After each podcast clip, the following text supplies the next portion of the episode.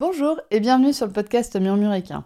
Moi c'est Audrey et tous les vendredis, je vous partage un maximum d'informations et de pistes de réflexion sur des sujets autour de la santé et du bien-être, autant équin qu'humain. L'objectif de ce podcast est de vous apporter de la sérénité et de la sécurité dans votre couple cheval-cavalier en vous permettant de gagner en compréhension du monde équin sans jugement, mais surtout avec une bonne dose d'humour, de bonne humeur, de passion et d'ouverture d'esprit. Bonne écoute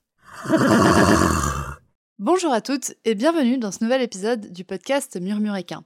Alors je dis nouvel épisode, mais en fait c'est une partie 2 de l'interview de Clémence au sujet de son cheval Tinkas.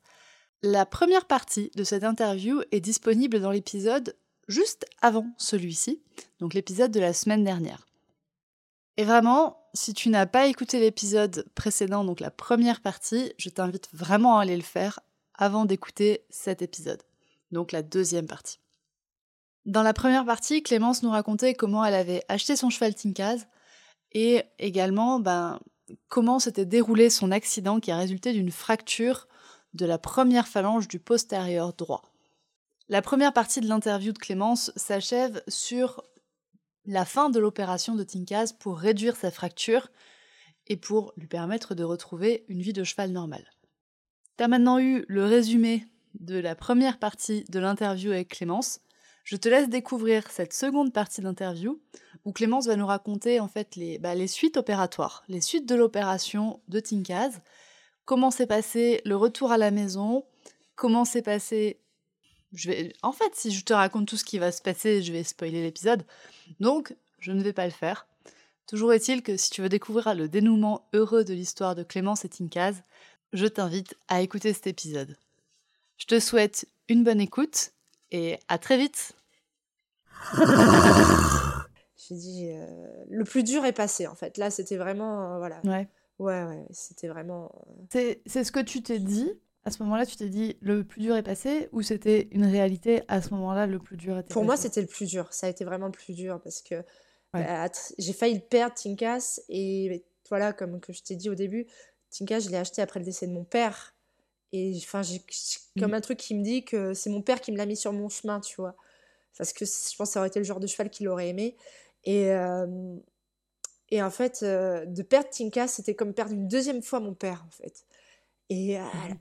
le fait de l'avoir, de me dire au pire c'est pas grave, je le mets en peluche dans un pré, ce sera ma peluche dans un pré que j'irai brosser tous les jours s'il faut.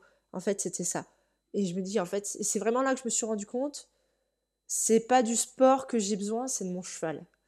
Voilà, je dis le, Mhm. sport est un bonus avec mon cheval, de le partager, de partager euh, une passion du sport avec mon cheval, c'est super, mais de vivre avec mon cheval, c'est ça essentiel, quoi.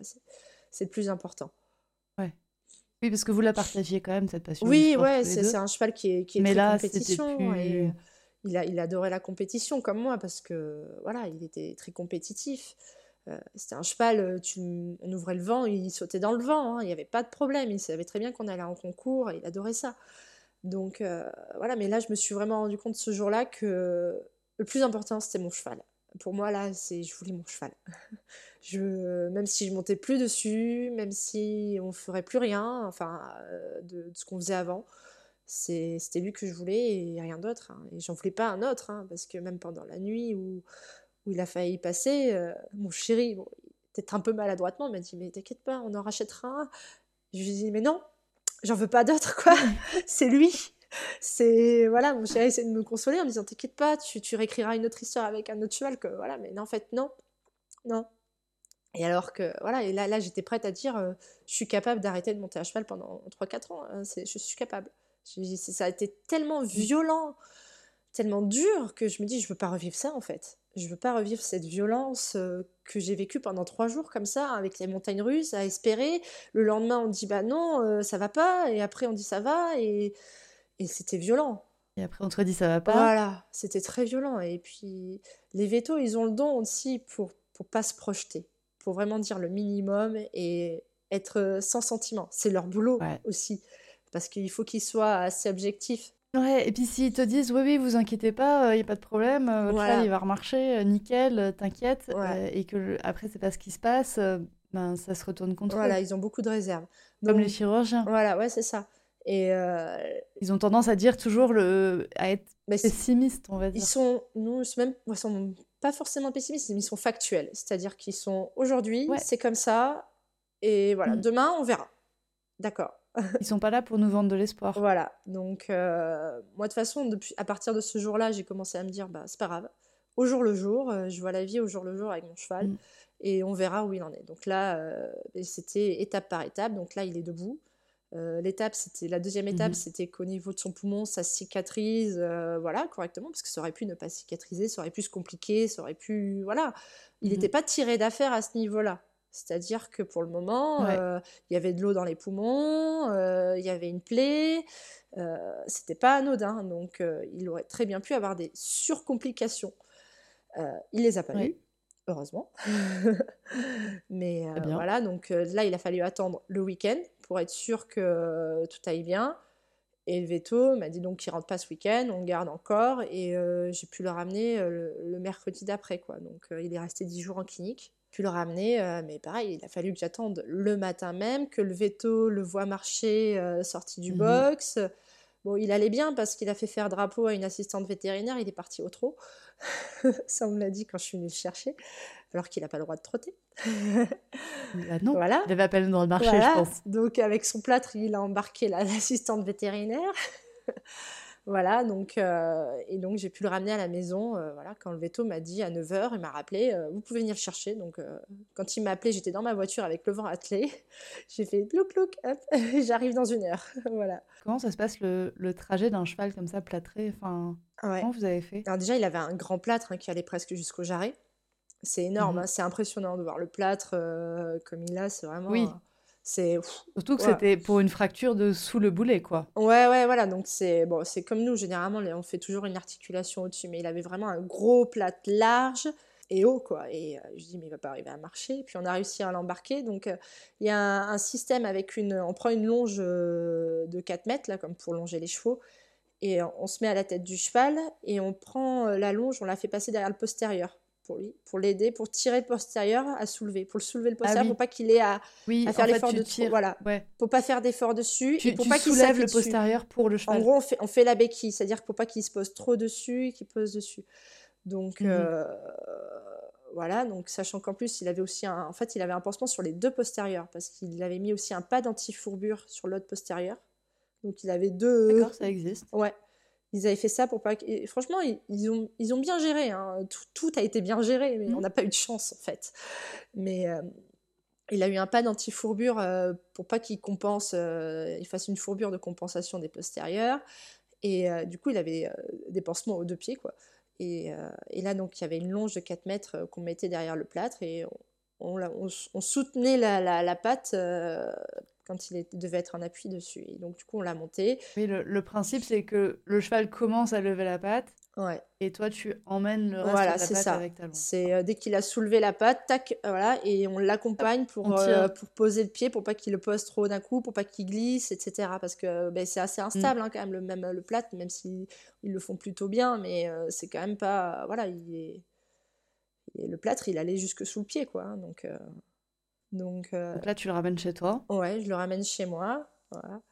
Je le ramène euh, chez- à la maison et, euh, et du coup, alors on avait la règle, qu'il fallait pas faire de demi-tour sur le pied où il fallait. Donc on a dû réfléchir à comment on amenait le vent derrière l'écurie. Donc euh, on a dû faire une manœuvre pour amener le vent pile à la porte de l'écurie euh, pour qu'il fasse le demi-tour dans le bon sens en descendant du vent.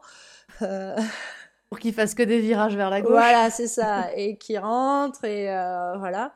Et là, on l'a rentré, et euh, bon, après, le voyage s'est super bien passé. Après, j'ai un cheval qui, qui voyage super bien, donc ça, ça s'est bien passé. Pareil, il a été attaché comme à l'aller, hein, hyper serré, euh, serré devant, il n'avait pas le droit de bouger et tout, mais bon, il, a bien voyagé. Et mais voilà, donc on l'a ramené à la maison. Et, après, là, c'était vraiment là, ça y est. On peut commencer les choses sérieuses, euh, voilà. Sachant que je suis pas rentrée les, Ah ouais. les mains vides de la clinique parce que j'ai eu tout un protocole euh, ben, de, de soins et je suis partie avec euh, des kilos et des kilos de médicaments.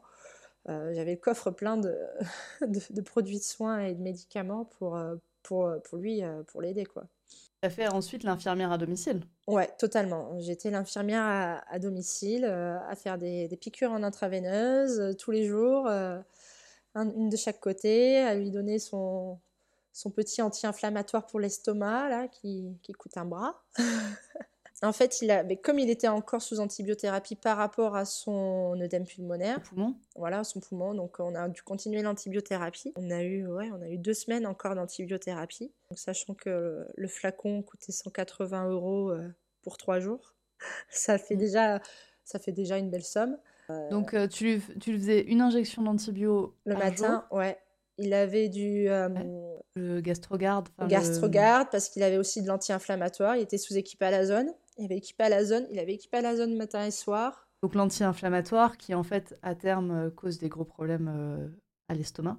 Donc du coup pour régler les problèmes à l'estomac. voilà. Donc c'est sous gastrogarde en même temps. Voilà. Et les et les bandages que vous faisiez, enfin le plâtre, vous le vous l'avez changé tous les combien? Alors le plâtre, il l'a gardé huit jours après que je sois rentrée, donc euh, en tout deux semaines. Pour lui enlever le plâtre, on a été obligé de le sédater parce que ben, c'est la petite scie, c'est carrément une disqueuse hein, pour disquer le plâtre. Hein. C'est comme pour nous, sauf que ça fait un bruit hyper aigu et, et là, ben, c'était trop dangereux. Le cheval, il, ne comprenait pas ce qui lui arrivait, donc on a dû le sédater. Vous avez essayé sans quand même? On a essayé sans parce qu'il était quand même cool avec, il est cool avec tout ce qui est bruit, mais euh, il a paniqué. là, non. dès qu'on a allumé la, la scie, on dit ah, c'est bon, on prend pas de risque, autant pour la veto que pour euh, le cheval on sédate, même si moi j'avais pas envie de lui remettre encore une dose de médicaments et tout, parce que je dis, il en a quand même bouffé, et même la sédation, c'est des médicaments. Donc euh, je lui dis, bon, euh, c'est pas cool pour lui. Et donc c'est pas grave, on l'a fait. On l'a sédaté et le plâtre, et c'est là qu'on s'est rendu compte que le plâtre, en fait, il y avait deux couches de plâtre. En fait, il y avait déjà, il y avait une couche de plâtre et une autre couche de plâtre par dessus, et on a bien galéré à l'enlever. Et c'est là qu'on a vu après l'œuvre du chirurgien, les, trois petits points de suture qu'il a fait. C'était propre, c'était beau. voilà, donc là, déjà une bonne chose parce que quand tu repars de la clinique, tu as tout un protocole et as, en gros, tu as une page, tous les effets secondaires qui peuvent arriver. en gros, mmh. rejet de la vis, infection de la plaie, tout, machin truc. Et ça, tu peux le voir qu'à la radio après. Donc, sachant que quand il est revenu, on a eu une radio deux jours après pour contrôler que ben, pendant le transport, il ne soit pas fait mal. Voilà, et que tout va bien, mmh pour faire un état genre 1.0 après le transport. Et après, il y, avait, il y avait une radio une semaine après pour enlever le plâtre. Donc, euh, et si la radio était bonne, on enlevait le plâtre. Donc, déjà, on fait la radio avec le plâtre. On enlève le plâtre mmh. après. Est-ce que c'est la même clinique? C'est des, des, vétérinaires de la même clinique qui t'ont fait le suivi le même ou pas? bah, C'est ma, veto, voilà, ma veto attitrée qui, est, qui me suivait d'habitude, mais qui est dans le même groupe de cliniques. Donc euh, voilà, donc ils, communiquent aussi entre eux. C'est pratique parce que bah, de toute façon les radios elles étaient faites, mais la veto envoyait les radios au chirurgien et le chirurgien donnait après la suite du protocole à distance à ce moment-là. Il y avait une, il y avait une grosse discussion entre le chirurgien qui l'avait opéré et la vétérinaire qui faisait les tâches euh, nécessaires. Oui, ou même direct le chirurgien passait par moi s'il fallait. Enfin voilà, c'était pour savoir les choses. Mais euh, en gros, je suis repartie avec tout le protocole, euh, faire des prises de sang toutes les semaines bah, par rapport à son poumon, pour savoir s'il n'y avait pas d'infection, et si aussi tout remonter par rapport à sa myosite aussi. Donc euh, voilà, donc il avait droit qu'au foin, le foin purifié exclusivement, donc bon, ça il était déjà. Mais voilà, avec son œdème, il fallait pas qu'il ait de foin. Voilà, c'était une bonne chose. J'avais, je me suis dit que j'ai eu le nez creux de faire un purificateur à foin. Voilà. Ensuite. Euh, ouais, donc vous avez enlevé le plâtre euh, deux semaines après l'opération. Ouais. Et après, il a eu ce qu'on appelle un Robert Jones. Donc c'est du nom de la personne qui l'a inventé. C'est un système de, de, coton très serré avec une alternance d'élastoplaste et de bande velpo. Et ça, fois trois couches. Mm. Donc ça permet en fait de maintenir. Ça, ça soutient l'articulation. En gros, c'est comme une grosse attelle, mais en plus souple qu'un plâtre mais euh, c'est quand même assez rigide. C'est ce qu'on pourrait appeler chez nous une résine, quoi. Ben non, parce que le plâtre est une résine, en ah fait. Hein. Non, non, non, c'est pas, c'est mou, hein, c'est une grosse poupée, hein. C'est du tissu. Mm. Mais euh, l'alternance de d'élastoplaste et de bande velpo fait, fait une grosse poupée. Mais il y a une façon de le faire. Parce que moi, je m'étais dit, euh, bon, mm-hmm. les frais veto, ça commence à être un peu cher. je vais demander à ma veto de me montrer comment elle fait, puis je vais le refaire comme ça, voilà. Je veux dire. Elle m'a dit, mais non, il y a une façon de le faire et euh, il y a une tension Non, à parce que si tu le serres trop, tu fais garrot. Voilà, et si on le serre pas assez, ça marche pas. Et il faut quand même soutenir, tenir l'articulation d'une certaine façon. Et quand j'ai vu ma veto faire, j'ai fait ouais, ok, je suis pas capable. Parce qu'il y a vraiment une Parce que façon. tout là, tu, tu parles de frais vétérinaires. Donc en fait, toi, tu avançais les frais vétérinaires et ton assurance te remboursait. On- alors, euh, mon assurance a remboursé le plus gros de la de l'opération. En gros, l'opération, elle a coûté 6 000 euros. Juste l'opération, et puis, enfin, l'opération, la période en clinique. J'ai eu une facture à 6 000 euros. L'assurance m'a pris bah, jusqu'à mon plafond d'assurance. Et après, moi, j'avais le reste à ma charge. Mhm. Donc, déjà, j'avais ex- déjà explosé le plafond de mon assurance. Et euh, ben là, du coup, après, c'était euh, pour ma T'es même pas sorti de la clinique? Ah oui, T'étais même pas sorti de la clinique que t'avais explosé le Voilà. plafond de l'assurance? Bon, après, l'assurance, une fois qu'elle a la facture pour ces grosses dépenses, elle, elle vire les sous euh, pour qu'on règle la somme à la, à la clinique. Mais à chaque fois que la veto venait, c'était des factures entre 300 et 400 euros. C'était pour toi. Voilà. Et ben, c'était pour pour toi. Tu le savais parce qu'en fait, t'avais déjà atteint ton plafond. Ah oui, oui, je le savais, voilà. Et puis, euh, voilà. Voilà. Il n'y a aucune assurance qui couvre euh, de manière illimitée tout ça comme ça. C'est pas possible. Donc euh, là, tu- on sait que, voilà, bon, déjà, l'assurance avait aidé, mais après, il fallait, fallait assumer derrière la visite. Donc, toutes les trois semaines, changer le Robert Jones, toutes les trois semaines, radio, et plus les prises de sang quand euh, il avait encore les prises de sang, plus euh, tous les à côté, les médicaments et tout. Donc, euh, Mm. ouais, bah, ça chiffre vite, ça monte vite. Ça, c'est le coût financier, mais plus le fait que tu passais matin et soir pour lui donner les médicaments, pour surveiller comment il allait, etc. Il y a un gros coût physique pour toi aussi. Ouais, voilà. Oui, voilà, c'est ça. C'est, il y a un gros Ouais. coût, voilà, il y a un gros coût de, de gestion. Euh, combien de temps ça a duré?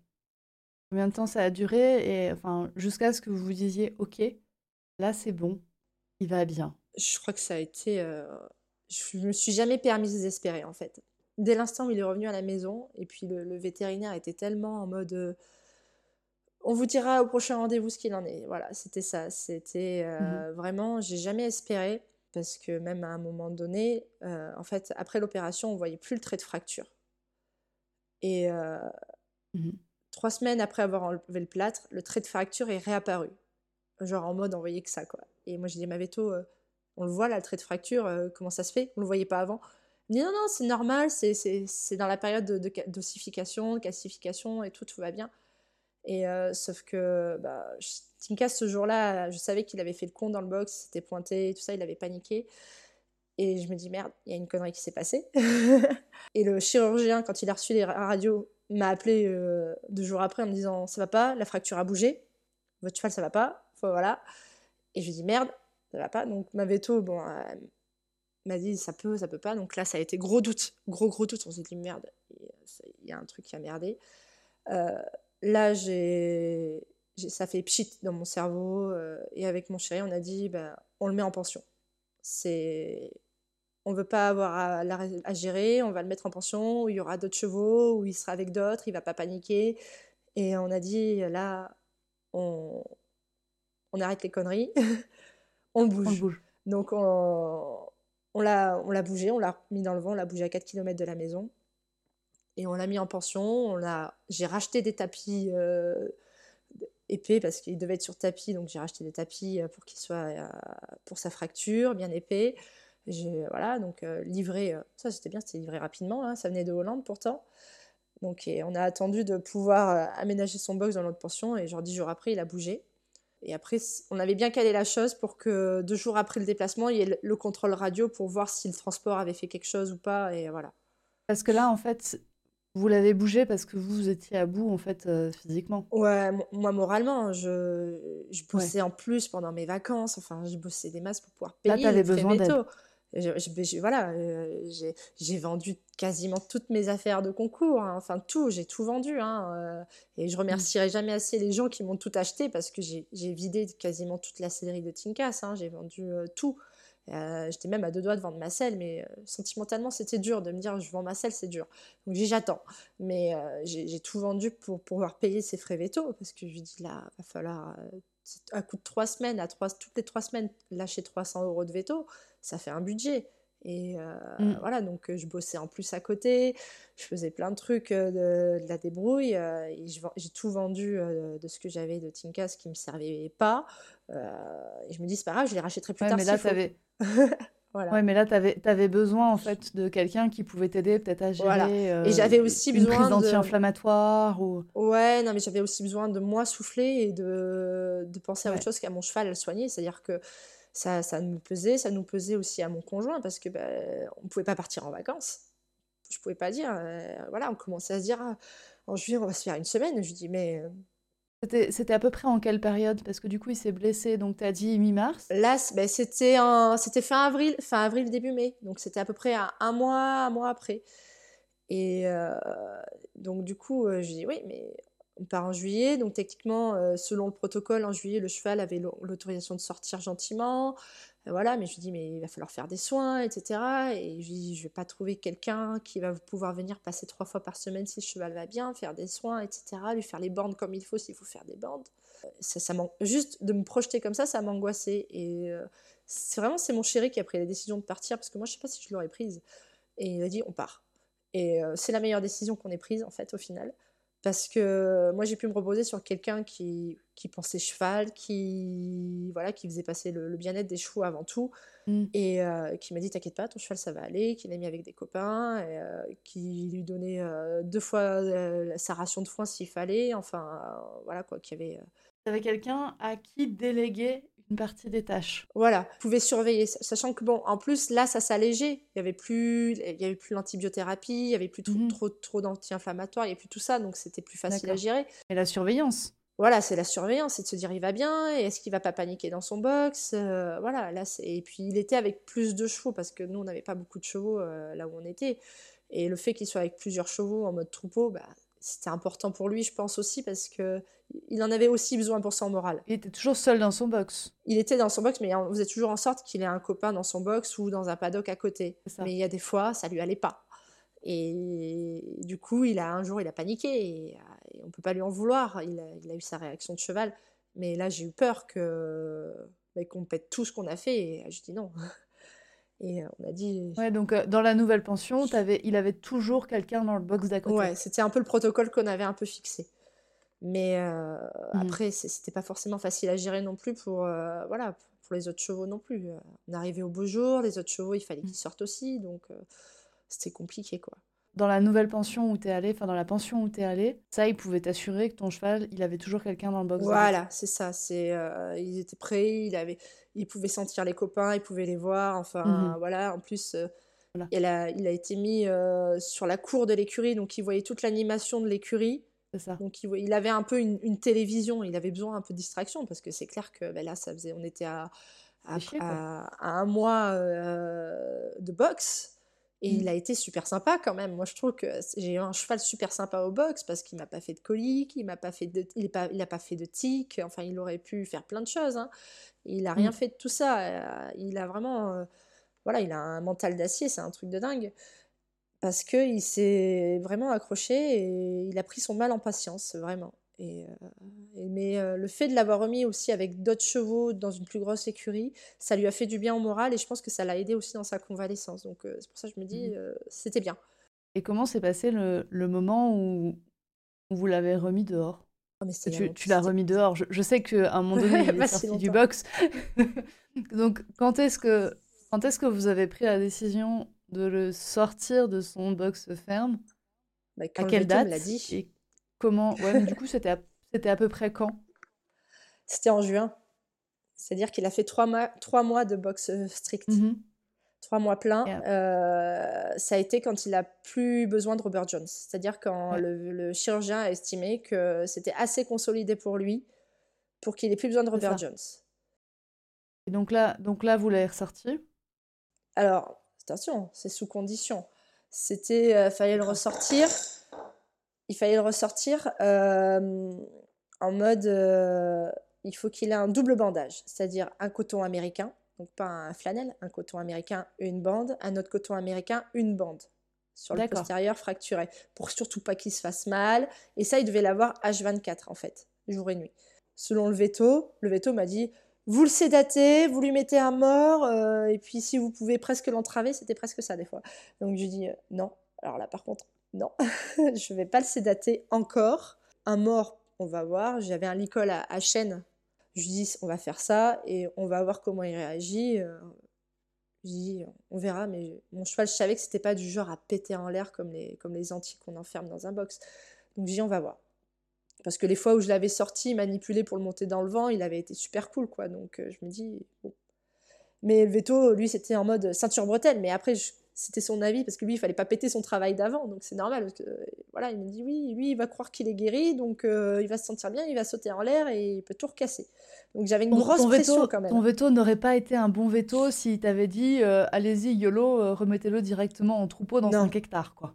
Voilà. C'est pour ça que je lui en veux pas parce que lui il est en mode il protège son boulot. Et il a ah raison. et je dis bon je l'écoute mais que à moitié. Je dis je vais voir. Après il y a le côté humain c'est à dire que lui, il est dans la théorie, quoi. C'est sur le papier, c'est comme si comme ça. Il voit pas les chevaux au quotidien et euh, voilà, pour lui, c'est, euh, il voit le plan médical. Et euh, après, bon, moi, je l'ai sorti. Donc au début, c'était, vous avez le droit de le sortir 10 minutes brouté. Ah, bon, 10 ben, minutes, ça va vite. Hein. Quand tu le fais une fois, deux fois, tu te dis bon, voilà. Mais et après, ben, au fur et à mesure, j'ai rallongé progressivement. Mais là, déjà, c'était, c'était un soulagement de me dire ça y est, mon cheval, il marche, il marche normalement. Euh, il peut aller brouter, il était trop content d'aller brouter. Quoi. Mais au début, euh, on avait vraiment l'impression que euh, il, avait, il me regardait, genre ça y est, j'ai le droit de brouter. Quoi. Il hésitait à brouter, c'était vraiment très curieux parce que il était là, voilà. Ah ouais, ouais, c'était genre il redécouvrait, il avait l'œil qui s'est. Ce jour, le jour où je l'ai sorti, ouais, il a l'œil qui s'est remis à pétiller. J'ai revu les, les, petites étoiles dans ses yeux, et je me suis dit, ah ça y est, mon cheval est un cheval. C'était pas un cheval dans son box, c'était c'était un, objet à soigner, euh, mais c'était pas un cheval, c'était, il n'était pas cheval. Là, il est cheval, il regarde des copains à côté dans le pré, euh, il voit les vaches, euh, il sent les odeurs, il sent l'air sur lui. Enfin, c'est pas pareil, quoi. Je fais, oui, c'est vrai, trois mois enfermé, et là, voilà. Donc, là, moi, je venais matin et soir à l'écurie quand même pour le mmh. sortir, pour le faire brouter, pour qu'il, psychologiquement, pour moi, qu'il ait, qu'il ait sa dose de, de sortie, quoi. Et ça, ça a duré bien deux mois hein, de faire comme ça, sortir ou pas. Donc ça a été, ça a été très long. Hein. c'est long, deux mois à faire juste quelques minutes de broute-broute, quelques dizaines de minutes de broute-broute et on rentre. Bon, à la fin, à la fin, ça a été plus que dix minutes, hein, c'était des heures. Non. Je, passais l'après-midi à le faire brouter quand je partais du principe qu'il était calme, il était calme. c'est voilà, je mettais toujours une sécurité au niveau du licol, mais et aujourd'hui, comment ça se passe? Aujourd'hui, donc là, on enregistre, fin octobre 2023, euh, donc ça fait plus d'un an et demi qu'il a eu son accident. Et aujourd'hui, vous en êtes où? Bah Aujourd'hui, c'est redevenu le cheval d'avant. c'est ça qui est incroyable. Et enfin, pas plus tard que ce week-end, quand je l'ai monté, euh, je l'ai ressenti me, me, remettre des foulées avec son dos et se tendre. Euh, que je me suis même fait le plaisir d'aller sauter des obstacles dans la carrière qu'il y avait en me disant allez je les saute j'y vais. Et que c'est comme avant quoi. C'est euh, il a toujours cette envie d'y aller. Euh, et je l'ai retrouvé comme avant. Alors moi je, moi je suis plus pareil qu'avant. C'est ça le problème. C'est que mmh. lui je le sens qui a envie d'aller sauter quand il voit les barres dans la carrière. On y va il y va quoi. Mais moi, j'ai changé. en fait, c'est ça le problème. C'est que euh, moi, je sais plus ce que je veux euh, par rapport à tout ça. Euh, j'ai aussi peur qu'il se reblesse, en fait. C'est, ça a été un gros traumatisme, c'est-à-dire que je vais peut-être reprendre les concours parce qu'on peut reprendre les concours. On a repris les concours. Vous avez l'autorisation de reprendre. Voilà, vous avez l'autorisation de reprendre le saut et tout. Voilà, on a repris. Franchement, même le veto, il m'a dit vous pouvez y aller, c'est bon, c'est comme avant, pas de souci. Il vous pouvez même reprendre le complet. Là, je dis non, on fera pas de complet. non. je veux pas le casser sur un complet. Euh, c'est mort, ben voilà, je veux plus. Pourtant, voilà, on adorait ça, mais je dis c'est mort, je, je veux pas. Et pourtant, euh, ton accident s'est pas passé sur un complet. Non, mais je veux pas. C'est, je veux pas parce que des fois on se dit peut-être que c'est un coup de fatigue, on sait pas parce que voilà, il y a plein de choses. Et puis toi, t'as, toi, t'as associé moi, j'ai culpabilisé à mort. Je dis, ça y est, c'est, on a fait le tour, même si je me suis arrêtée même pas au numéro 5 du cross. Je me suis dit, bah non, en fait, euh, non, je dis j'ai culpabilisé, peut-être que j'ai trop tiré sur le cheval, peut-être qu'en fait il n'était pas bien toute la semaine et je l'ai pas vu. C'est vraiment ça, c'est sur le coup quand il s'est fracturé, je me suis vraiment dit euh, il y a un truc que j'ai pas vu et, il s'est fait ça quoi. Et euh, non, et maintenant on peut reprendre les concours, mais euh, en fait j'ai reproché longtemps à mon chirurgien d'y aller trop doucement dans le protocole, mais maintenant que j'ai plus de protocole, c'est moi qui y vais doucement en fait. Mmh c'est moi qui dis bah on a le temps on y va. on a fait des prépas, euh, machin. Là, euh, là j'aurais pu reprendre ma licence amateur et refaire les concours en amateur, mais je dis, ben non, en fait, euh, je vais pas faire d'amateur, je vais faire d'abord du club, comme, comme quand je l'ai eu au début. On va refaire comme mmh. au début, comme si c'était, je venais de l'acheter, et on va refaire. Et on verra jusqu'où on va, et si on continue, si on continue pas, c'est, surtout, c'est lui qui me le dira. Mais moi, j'ai plus la même. Euh, c'est pas la sensation, mais c'est vraiment. C'est comme si. Ouais, il y a un côté me dirait. Et si, euh, dans le virage, là, il se fauche et il se répète euh, sur l'autre Voilà. C'est ça qui me fait peur. Et on a refait un check-up fin août pour savoir comment il allait sur son postérieur avec un examen locomoteur. Et ce qui est sorti, c'est qu'il était boiteux à gauche, mais pas à droite du postérieur. Du coup, on a fait des radios à gauche. Et là, on a vu un début d'arthrose à gauche. Et du coup, euh, elle m'a montré, le veto m'a montré la radio en me disant euh, là, vous voyez, un début d'arthrose au postérieur gauche. Et euh, il y a un petit sillon qui commence à se former parce que, ben, pareil, au niveau du, boulet de la P1, il y a, un petit sillon qui se forme au niveau. voilà. Et ce sillon-là peut faire le même début de fracture que ce qu'il a eu à droite. Et alors là, quand on m'a mis ça, oh euh, on m'a dit ça fin août, j'ai dit non, je repars pas là-dedans. J'ai vraiment, j'ai dit non, et j'ai dit c'est mort. Alors je, je, vais refaire tous les soins pour que l'arthrose soit le mieux gérée possible, sachant que c'est qu'un ah début. Mais euh, voilà. Mais euh, je le monte plus pareil qu'avant. Je prends plus le temps, je le, je le masse beaucoup plus. Je me suis rendu compte de tous les soins annexes que je pouvais lui offrir. Ben, je l'ai fait alors qu'avant, je, lui en faisais plein des soins avant, mais là, je lui en fais encore plus. Quoi. Il, est, il a un massage avant que je le monte, un massage après que je l'ai monté. Et je vois que ça paye parce que physiquement, bah, il est beaucoup mieux, plus, plus souple, plus, plus disponible. Et je lui dis, bah, ça lui fait du bien. Et euh, j'apprends à l'observer, à voir où est-ce qu'il a mal, où est-ce qu'il a des tensions, parce que forcément, il a, s'il a mal à un postérieur, il va compenser sur l'autre, et puis il va avoir mal au dos après derrière, et ainsi de suite. Donc c'est tout est lié.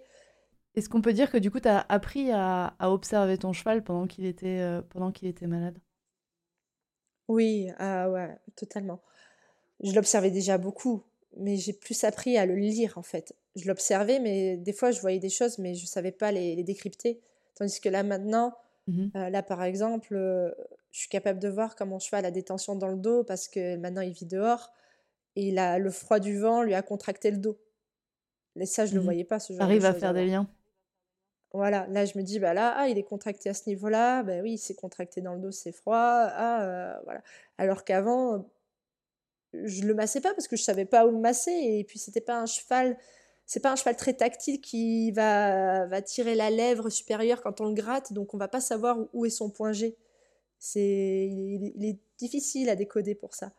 Qu'est-ce qui t'a fait apprendre tout ça? Est-ce que c'est vraiment l'observation de ton cheval ou est-ce que tu t'es, en as profité d'avoir ce temps pour te former ou des choses comme ça?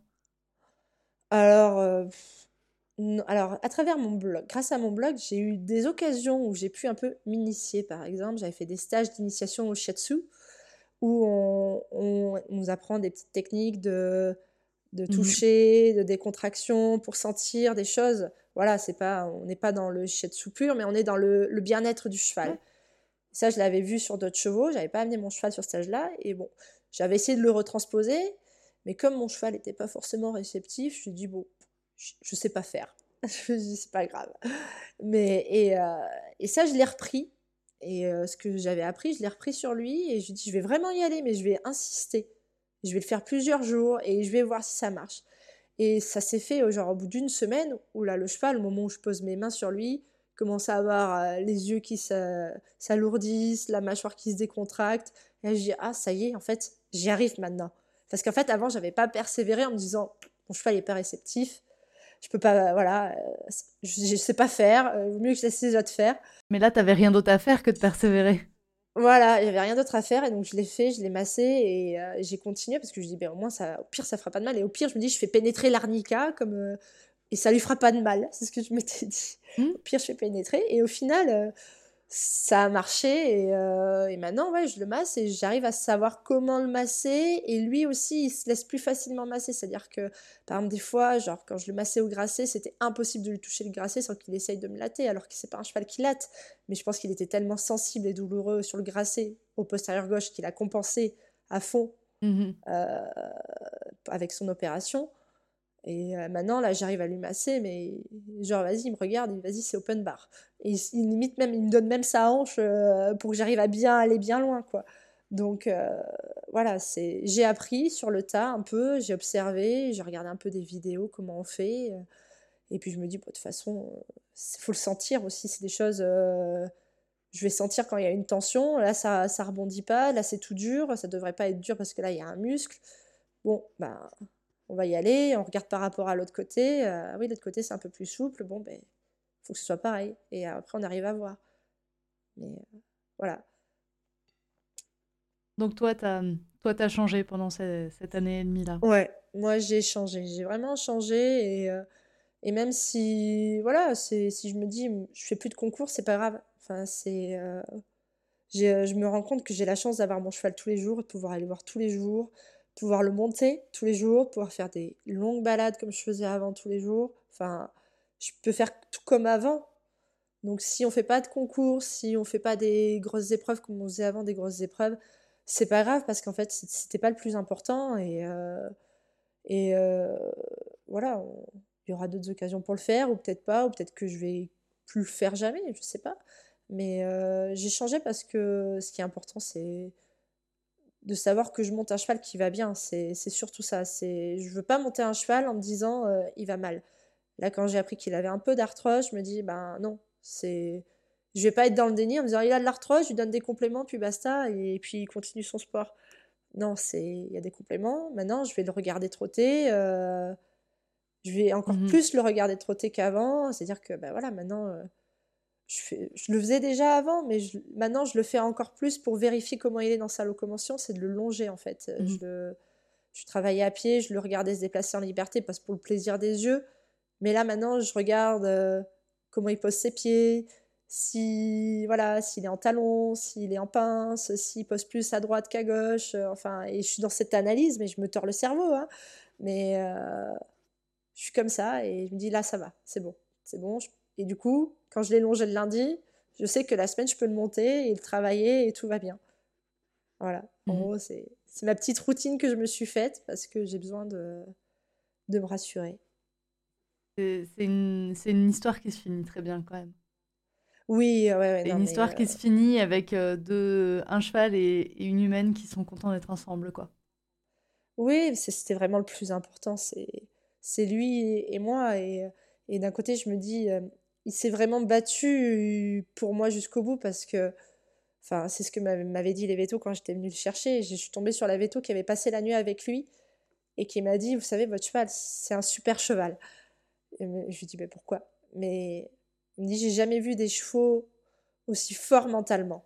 Il me dit: «Il y avait rien qui allait pour lui, il s'est battu et elle m'a dit: «Je pense qu'il s'est battu pour vous, quoi».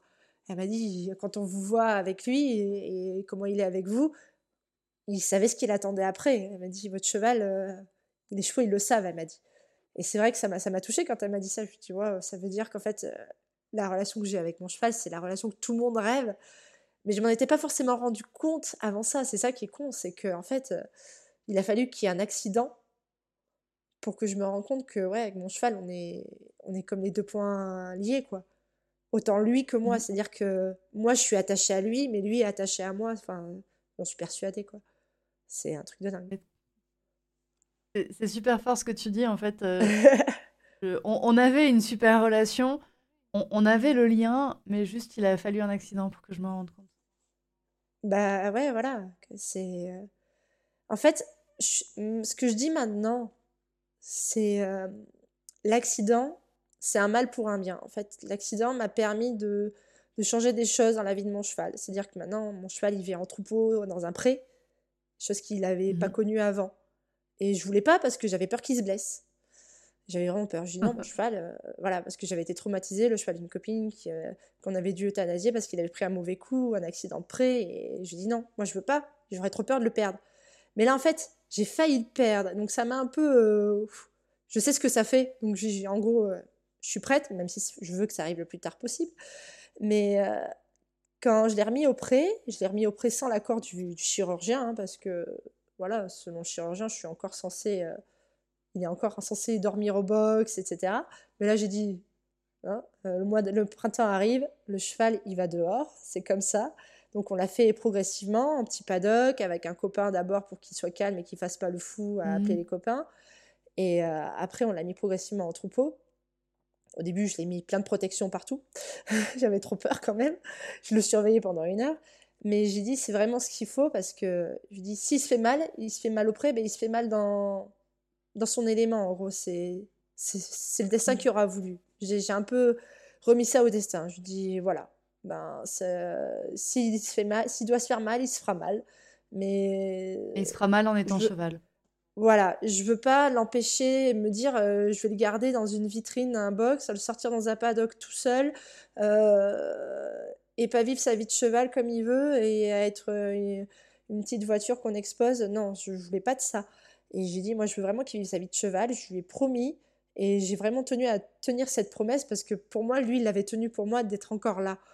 Et je dis, je lui dois encore ça. Et, et quand en avril, vraiment, c'est vraiment quand j'ai pu le remettre au prêt avec les copains, euh, j'étais vraiment contente. Et euh, de le voir avec les copains, voilà, c'est, c'est cool, quoi. C'est, c'est il est serein, il est, il est bien il m'appelle pas à la porte. Euh, quand j'arrive, euh, c'est Ah, t'es là? Bon, bah viens, on y va. C'est pas le cheval qui court à la porte pour venir me voir, mais c'est pas le cheval qui refuse de venir travailler avec moi non plus. Mmh. Donc je sais bien. Voilà. Vous avez, euh, vous avez rééquilibré le, le, peu qui restait à équilibrer, quoi. Ouais, mais en plus, au début, je voulais faire progressivement. Je dis, on va le mettre au pré. D'abord le jour et la nuit, il dort au box. Bah, ça a duré deux jours, hein, parce que en fait, la gérante, elle arrivait plus à le rattraper au bout du deuxième jour. Il était en orbite dans les 6 hectares de près, il voulait pas se laisser attraper.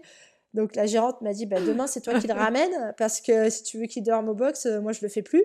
Elle a passé une heure à essayer de l'attraper la dernière fois, donc je lui ai dit bah non ok mais j'y vais, j'y vais, je vais le faire, c'est pas grave. Pendant mes vacances je le fais, puis après on verra. Peut-être qu'il passera H24 auprès. Et sauf que moi j'ai réussi à l'attraper, il n'y a pas eu de problème parce que il m'avait pas associé encore au fait de rentrer au box, euh, voilà.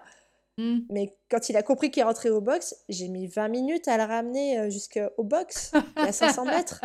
Je le traînais, je lui dis non mais ça va pas le faire tous les soirs ça, en fait. J'ai pensé à la gérante, j'ai la gérante qui a mis une heure à l'attraper, 20 minutes à le ramener. Je lui dis c'est pas rentable à faire pour elle, la pauvre. Donc euh, mm. j'ai dit c'est bon, je l'ai ramené au box et je dis à la gérante, je dis bah, demain tu peux curer son box, il dort dehors. Mais euh, voilà, donc euh, depuis, ouais, depuis le mois d'avril, il dort dehors et euh, ouais, c'est le plus heureux des chevaux. Quoi. Donc je suis vraiment contente de pouvoir lui offrir ça dans ces conditions-là, de le voir avec des, des copains chevaux. Et même si moi, j'ai dû faire des concessions parce que c'est moins pratique. Pour, pour, conclure, pour conclure ton témoignage, si tu avais un, message ou un conseil à, à donner aux auditrices de ce podcast à la suite de ton épisode, lequel ce serait? C'est d'apprendre à relativiser sur ce qu'on fait avec son cheval. C'est euh, bah, ce que je disais, on ne sera pas tous des champions du monde. Le principal, c'est de prendre du plaisir à son niveau, qu'on fasse euh, des petites épreuves, qu'on fasse pas de concours ou qu'on fasse des grosses épreuves. Mais euh, voilà, il y a déjà ça.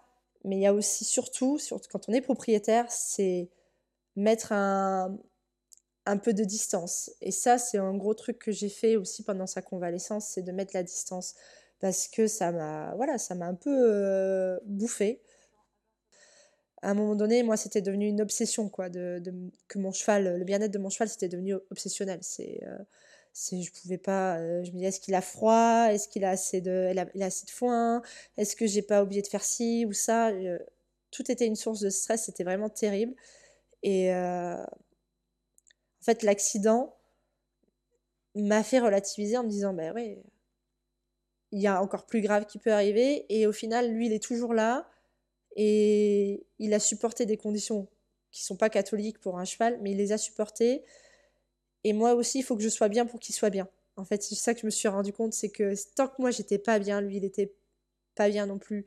Et c'est vraiment ça, quoi. C'est. Euh, voilà. Donc j'ai appris à mettre de la distance, j'ai délégué aussi beaucoup, et maintenant je délègue, c'est-à-dire que des fois je m'accorde un jour où je vais pas le voir. Ça, c'était très dur au début. Hein, de me dire, euh, je vais pas voir mon cheval pendant un jour, et c'est la gérante des écuries qui s'en occupe, qui le sort, qui le monte, qui.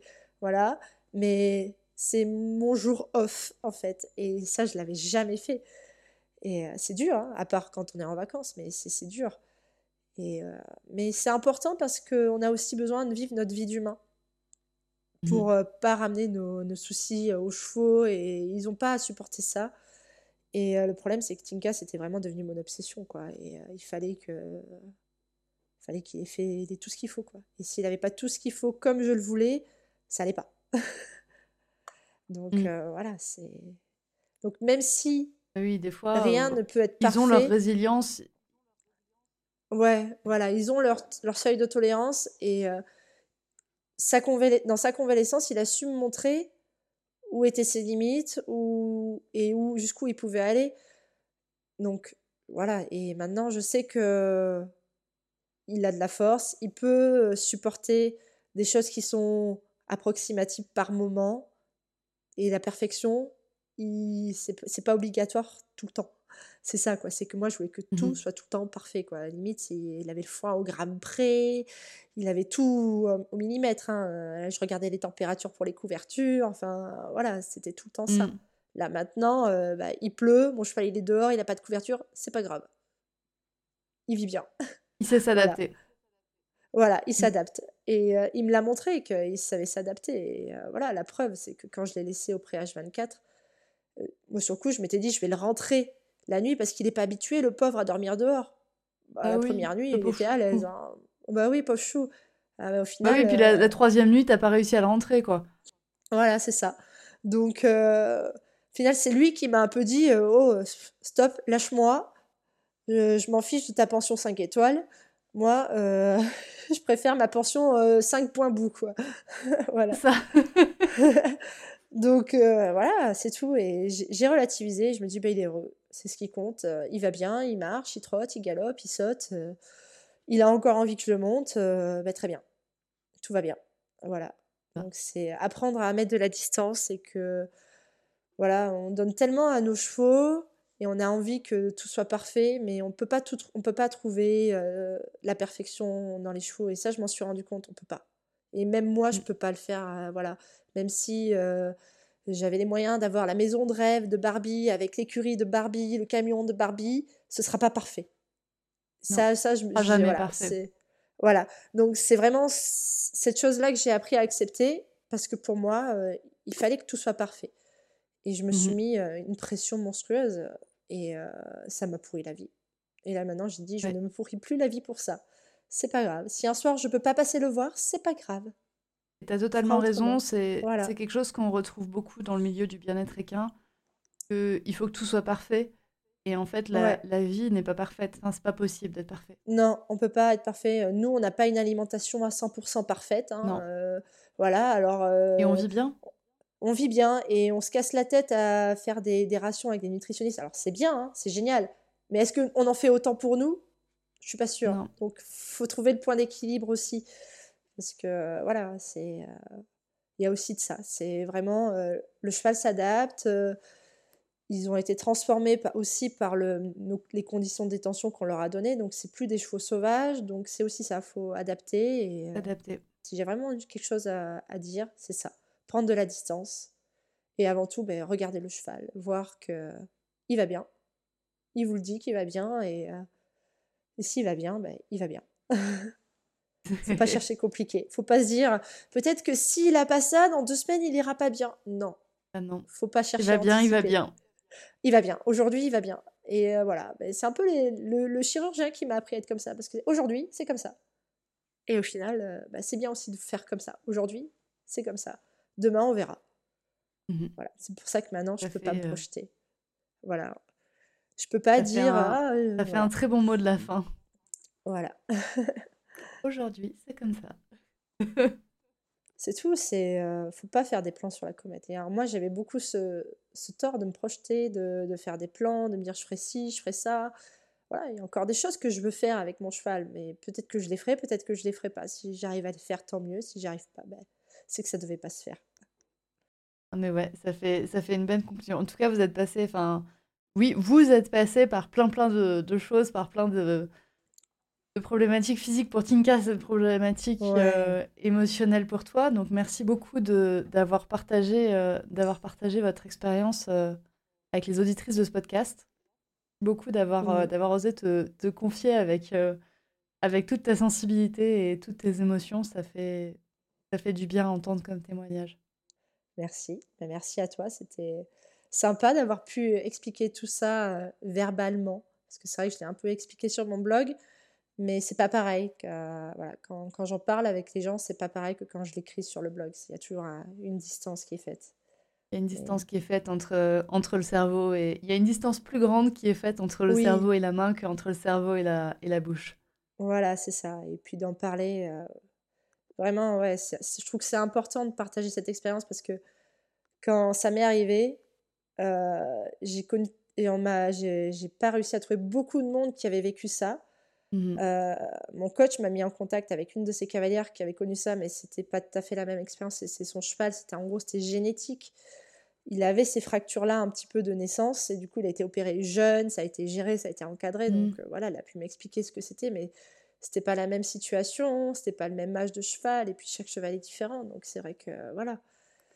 Et, non, mais ça va faire du bien de. C'est pour ça que je voulais t'interviewer aussi parce que bah, on est sur une histoire euh, qui, qui, à un moment donné a pris un tournant euh, dramatique et qui ah en fait se finit bien.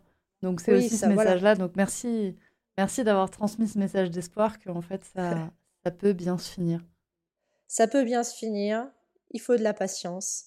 Il mmh. faut avoir un mental d'acier aussi parce que voilà, il faut y croire. C'est euh, mais après jamais je me suis dit euh, je vais refaire des concours avec mon cheval. C'est vraiment je me suis dit si on me dit que, je ferai peut-être. Mais euh, moi, ce que je veux, c'est mmh. de le revoir bien. En fait, c'était ça. C'était tout ce que je voulais. Je me dis, tant que je revois mon cheval bien se déplacer, euh, bien vivre, c'était le plus important. Voilà. Et le reste, c'était, c'est que du bonus. Donc là, maintenant, je vis que du bonus. C'est comme quelqu'un à qui on a greffé un cœur et on lui dit, une fois qu'il est à la greffe, il est en bonus. Et eh ben c'est pareil. c'est, on, a, on a notre seconde chance, mais maintenant, on va pas la cramer trop vite. On va faire attention. Voilà. Merci beaucoup. Bah, merci à toi. Et voilà, c'est la fin de cet épisode du podcast Murmuréquin. J'espère que cet épisode vous a plu. Si c'est le cas, n'hésitez pas à venir me le dire sur Instagram ou par mail. Vous pouvez aussi partager l'épisode à une personne qui veut en apprendre plus sur les chevaux. Et si vous avez envie de soutenir un média qui a comme ambition de propager le savoir au plus grand nombre et ainsi d'améliorer la vie de nos compagnons à crinière, vous pouvez le faire dès aujourd'hui en faisant un don sur le compte Tipeee du podcast Murmuréquin. Je vous laisse donc le lien de mon compte Tipeee dans la description de cet épisode et je vous remercie au plus profond de mon cœur si vous m'aidez dans le projet fou de ce podcast qui est de rendre le savoir équin toujours plus accessible pour tout le monde. On se retrouve vendredi prochain pour un nouvel épisode. À bientôt!